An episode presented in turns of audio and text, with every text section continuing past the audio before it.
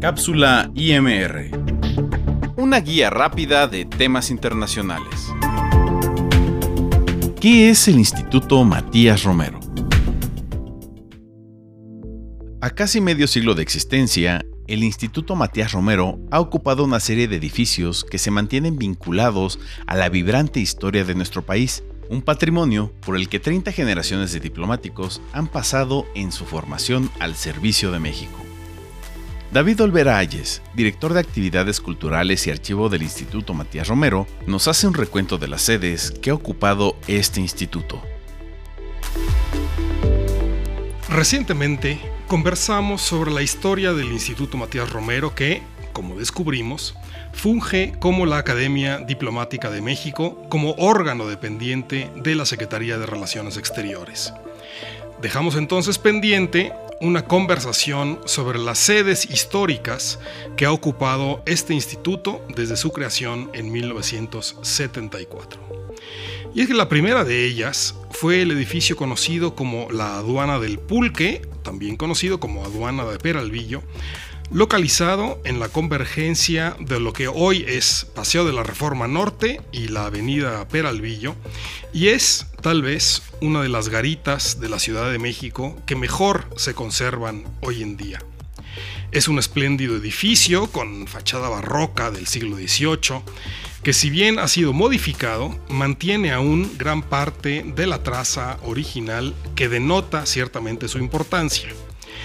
Y es que, como su nombre lo indica, fue un sitio en donde, pues a partir de 1753, tras las reformas fiscales impulsadas por el virrey conde de Revillagigedo, se cobraban de manera directa los impuestos de toda clase de mercancías que entraban a la Ciudad de México, particularmente las provenientes de Hidalgo y del Estado de México, dando atención especial al pulque transportado en barriles desde las haciendas pulqueras de Apán y otras regiones que, por disposición de la corona española, debían contribuir con el óvulo fiscal respectivo.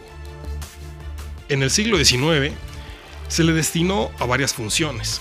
Si bien recordamos hoy la de cuartel durante la intervención estadounidense de 1847, donde perteneció un contingente destinado a defender aquella entrada de la Ciudad de México.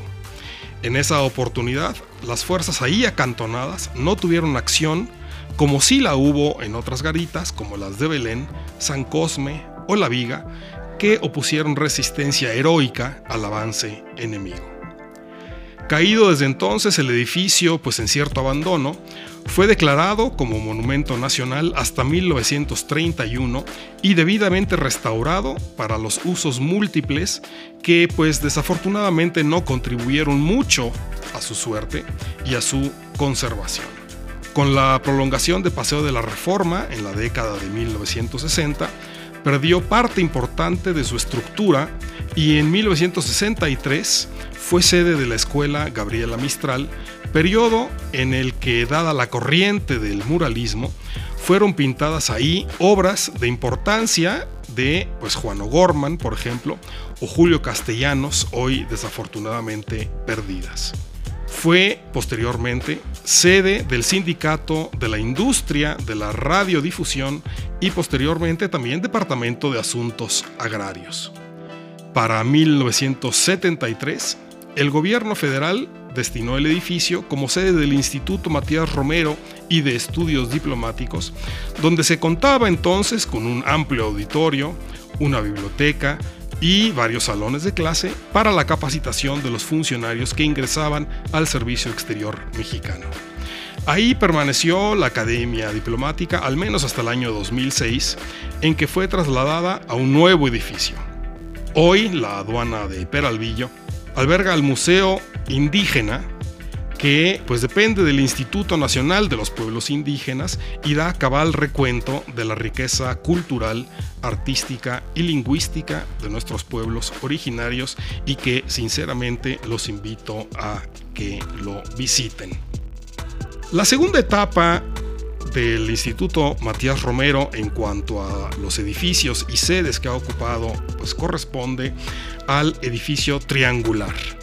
Entre el 2006 y el 2010, el instituto ocupó varios pisos de este edificio triangular en Tlatelolco, así llamado por su forma arquitectónica y que no debe confundirse con el edificio de Banobras, que es también triangular y que puede percibirse, puede distinguirse desde varios puntos de la ciudad.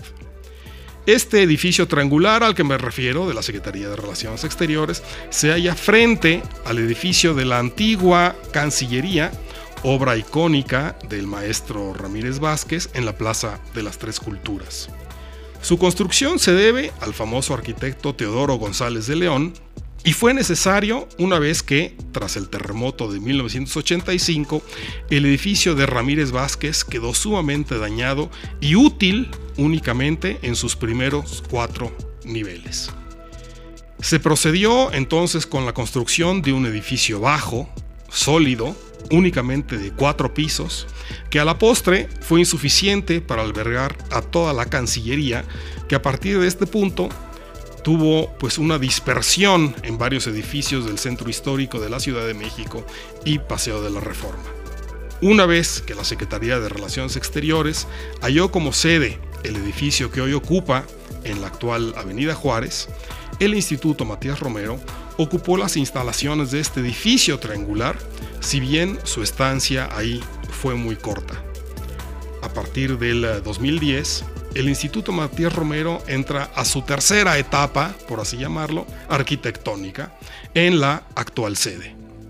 Y me refiero al antiguo claustro del oratorio de San Felipe Neri el Viejo, que tiene una historia interesante por los diversos periodos constructivos que tuvo en 1661, 1684, 1695 y 1701.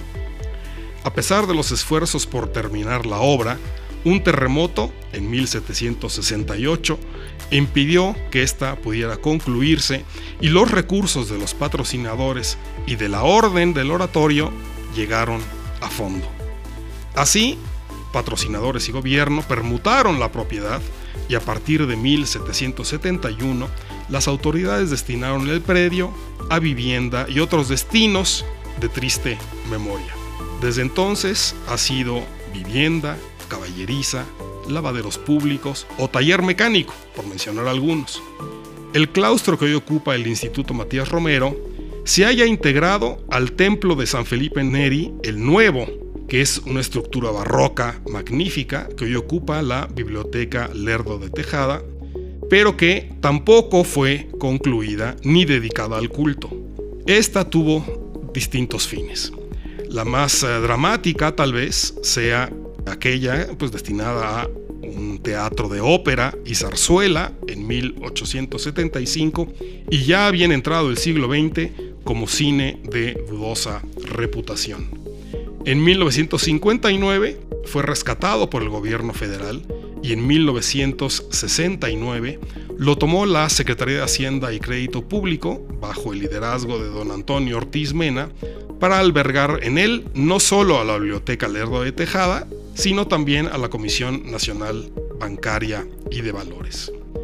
Cuando esta comisión halló otra sede, el edificio pasó a formar parte del episcopado mexicano para albergar en el viejo claustro la sede del Instituto Manuel Toussaint dedicado al estudio de la conservación y promoción del arte sacro en México, bajo la dirección del padre Armando Ruiz.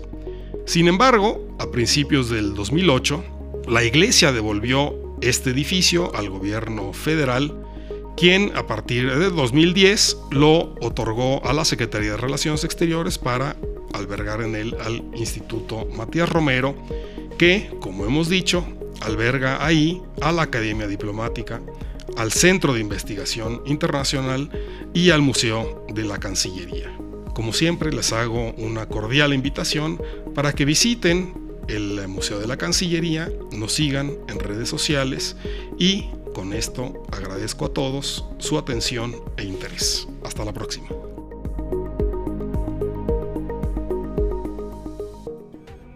Te invitamos a escuchar todas las cápsulas en Spotify, SoundCloud y Apple Podcast, y así como a seguirnos en nuestras redes sociales, en arroba y Matías Romero en Twitter e Instagram, e Instituto Matías Romero en Facebook.